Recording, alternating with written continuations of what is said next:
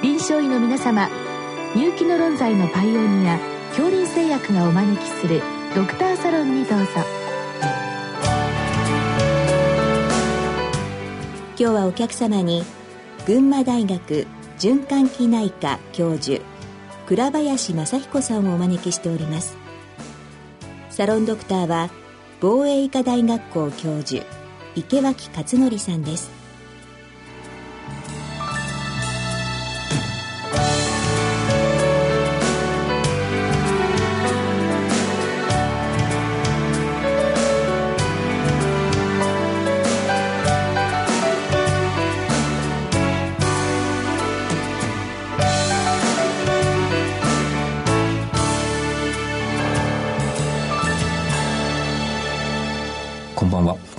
先生には学会でいつもお世話になっております。いや、こちらこそお世話になってます。今日は、あの、LDL コレステロール、HDL コレステロール比。まあ、これ、そのまま言うとちょっと時間かかりますので、LH 比ということで、これ、確かに先生、一頃、いつだったか、はっきり覚えてませんけれども、LH1.52 というのが結構、あの、言われてた時期があって、若干最近はあんまり聞かなくなったなと思ったんですけれども、こういった日を、あの、考えておられる先生からの質問です。これ先生、どういう背景であの LH が脚光を浴びたんでしたっけ？はい、今日はドクターサルお招きいただきまして、まずありがとうございます。はい、あの、まあ、LH 比について、まず最初に申し上げておかなくてはいけないのは、この LH についてはあくまでも公式に学会が作っているガイドラインには盛り込まれておりませんので、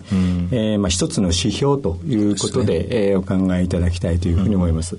あのまあ、背景についてなんですが実は、まあ、2007年くらいにこの LH 比について提唱させていただいたんですが、その頃、まあ、強力なスタチンリピトールクレストールといった強力なスタチンが登場しまして比較的容易に LDL コレステロールを低下させることが可能な時代になったんですね。うんそして、まあ、冠動脈疾患の患者さんあるいは糖尿病の患者さんを対象にした多くの大規模臨床試験が行われまして、うん、LDL は低ければ低いほど良いという、まあ、いわゆるザ・ローア・ザ・ベターといったようなコンセプトが確立されつつあるようなそんな時代でした。そしてガイドラインでも年齢とか性別、高血圧、糖尿病、喫煙の有無などのリスクに応じて LDL コレステロールの管理目標値が設定されたわけです。うん、で冠動脈疾患の起用のない例えば糖尿病患者さんでは120未満、うん、それから冠動脈疾患の起用がある方では100未満といったような目標が設定されました。うん、で LDL に関しては比較的詳細な、えー、目標値が設定されたんですが、うん、えー、HDL それからトリグリスライドについては非常に今、ざっくりとした、ね、例えば HDL は40以上。TG は150以下といったですね。で、まあ、LDL について非常に関心が高くなった時代で、うんえー、我々の施設で一時その初発の冠動脈疾患の患者さん、えー、急性心筋梗塞の患者さんで入院時の LDL を見たことがあるんですが、うん、初発ですからガイドラインでは120未満を守っていればガイドライン上は合格というような数値だったんですけども、うん、実は44%もの患者さんが120未満でありながら心筋梗塞を起こしていたと。いうことで、まあ、LDL だけの管理では不十分じゃないかというようなことで、そうした患者さんの HDL を見てみると非常に低い方が多くて、えー、じゃあ比を取ってみようということで、えー、LH 比を見てみたら、えー、80%以上の人が1.5以上だったということで、まあ、1.5未満にした方が非常にリスクのある人を拾い上げられるんじゃないかというようなところで LH を、えー、提唱させていただいたわけですね。確かにガイドラインも基本的には LDL コレステロールありき、それがまあ、まあ、プライマリーなターゲットで、うん、まあ、確かに心筋梗塞でも LDL 低い方が結構いらして、大体そういう方たちは HDL が低いので、まあ、そういった人を、まあ、できれば、MI になる前に引っ掛けるという意味では、LH っていうのが可能性があったわけですね。そうですね。であの当時その臨床研究でアイバス血管内超音波を使った研究というのもかなり盛んに行われて、LDL をどのくらい下げるとプラークが短縮するかというような研究も盛んに発表が続いたんですね。でそれを見てみても、うん、LDL が、うん、100を、えー、下回るような患者さんでも HDL が低いと、うん、まだプラークはプログレッションするというようなことも相まって、まあ、日常に非常にあの、えー、ありふれた指標であるの LDL と HDL を組み合わせた LH というのが、有効ではないか有用ではないかというそういうことですね。確かに今私も思い出したんですけれども、うん、構いろんな介入試験でスタチンで LDL を下げたと。はい、で、えー、と同じぐらいに LDL 下がっても、やっぱり HDL で階層化すると、うん、やはり HDL 低い人が同じ LDL の値を達成しても、まだリスクが高いっていう、そういうことです、ね、そういうデータありましたから、そういう意味では、この LH っていうのは、そういったところを今までできなかった、まあ、リスク評価っていうのが、できたわけですが、そうなんですよね。なんで先生最近あんまり聞かないんでしょうね。そうなんですよね。あの、まあ、高 LDL 結晶と低 HDL 結晶っていうのは、もういろいろな、うん、えー、気学研究、まあ、あの、有名なフラミンガム研究をはじめ、ね、あるいは日本でも数々の吹田研究であるとか、うん、久山町研究であるとかそうした、まあ、いわゆるこう観察研究住民研究では、もう非常に確立した、えー、関係アソシエーションっていうのがあったわけですけどうん、まあ、LDL と違って HDL については詳細なあれですね管理目標値っていうのが出ないということで,、かなりあれなんでしょうね。そのいろんな因子で、うんえーまあ、TG との関係であるとか、えー、肥満それからお酒メタボそのようなところで大きく動くので、あまり、うん、管理目標値の設定が難しかったっていうのがあるんじゃないですかね。うん、そうですね。うん、あとはまあ私の個人的な意見かもしれませんけど、えー、LDL はスタチンをはじめとして、もういろんなことで、まあえっと、動かせる指標ですけど、うん、HDL はなかなか、まあ、運動とか、えー、喫煙されてる方は禁煙とか、それぐらいですもんね、なかなか薬が。確かにそうですよね、えー、そうなんですね。そういう意味では、そういった臨床の、こう、データを蓄積していくのが、やや難しかったのかもしれませんね。そうでしょうね。あのあともう一つは機能というのが、うん、あくまでもあの問題なんでしょうけども、えー、濃度 HDL の HDL コレステロールの濃度では機能が判定できないっていうのがあるんでしょうね。そうですね。まあ、日本の、えー、大阪大学であるとか金沢大学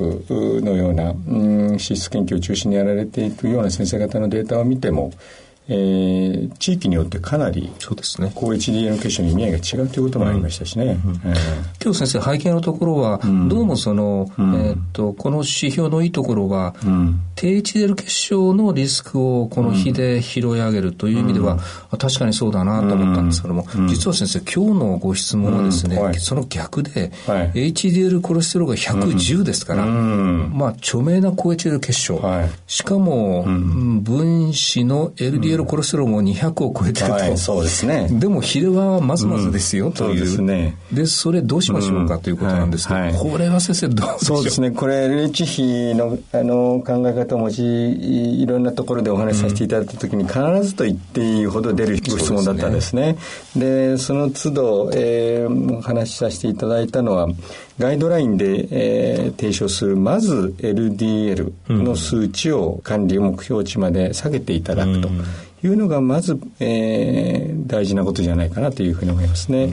でその上で HDL に目を移していただいて、まあ、低 HDL 結晶であれば、えー、より比率を注目していただくんですが、高 HDL 結晶についてはあまり LH 比にはあの重点を置かない方がむしろいいかもしれないですね。この患者さんの背景、うん、まあ、ちょっと年齢は分かりませんけれども、うん、まあ、他の高血圧、糖尿病合併症がなく、家族でもなく、まあ、おそらく一時予防、うん、えー、まあ、それでも先生、低リスクでも160、高リスクであれば120が LDL の漢字目標値で、はい、220はやっぱりだいぶ上回ってますので、だいぶ上がってますね。これはむしろ様子を見ないで LDL きちっと下げた方がよろしいでしょうかね。その方がいいと思いますね。あのまあ、FH の可能性も否定できないというぐらい LDL については、あの厳格に管理した方がよろしいと思いますよね。うん。うん、まあ、稀かもしれませんけれども、うん、FH で LDL が高くて、なおかつ、まあ、CTP 欠損症のあるものが合併して、一、はい、も高いという場合には、必ずしもやっぱり動脈硬化フリーとは言えないですから。そういうことですね。そう思いますね。こういう方の場合に、うん、あの、まあ、コレステロール分割を詳細に調べるというのはどうですかということですけれども、うん、多分これって電気エイドの分割のことをおっしゃってるんでしょうか、ね、そうでしょうね。まあ、少なくとも、うん、まあ、取り繰りのデータとか、ね、あの知りたいですよね。それから、まあ、空腹時と、それから随時で、どういう数字なのかっていうのも、あの、調べていただいた上で、あとは家族歴でしょうね。そうですね。あとはやっぱりこんだけ高い LDL が、まあ、どのくらいの間続いてるのかちょっと不明ですけれども、まあ、あの、年齢が60代であれば、何か動脈硬化の評価の一つとして、頸動脈の超音波ぐらいは先生やっといた方が。やった方がいいでしょうね。それがいいと思いますね。はいまあ、そうしますと、今日の先生のお話で、うん、まあ確かに、えー、LH 比っていうのは、LDL 単独では拾い上げられないリスクを広げるっていうメリットはあるけれども、うんはい、まあ、なかなかガイドラインに入れ込むというのはなかなか難しいと。うんうん、そうですね。そうですね。そうですね。最後に先生、その、はい、えー、まあ、いわゆるこの分母の HDL コレステロール、うん、これを先生、まあ、上げれば、この日は良くなるわけですけども、なかなか最近 HDL の介入試験良くないですよね。そうですね。あのまあ、大きな、えー、ファーマシューティカルカンパニーが、うんまあ、CTP 阻害薬の開発に乗り出して、ほとんどのものが失敗に終わりましたね。ねよくてニュートラル、そして悪いものではネガティブな、え結果が出てしまったということで、今関心は HDL よりもむしろ TG の方に移っているかなというふうな嫌いがありますね。はい、ありがとうございます。だいぶ頭が整理されました。いや、本当にありがとうございました。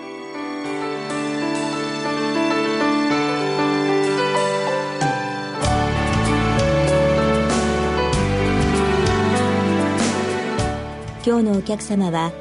群馬大学循環器内科教授倉林正彦さん。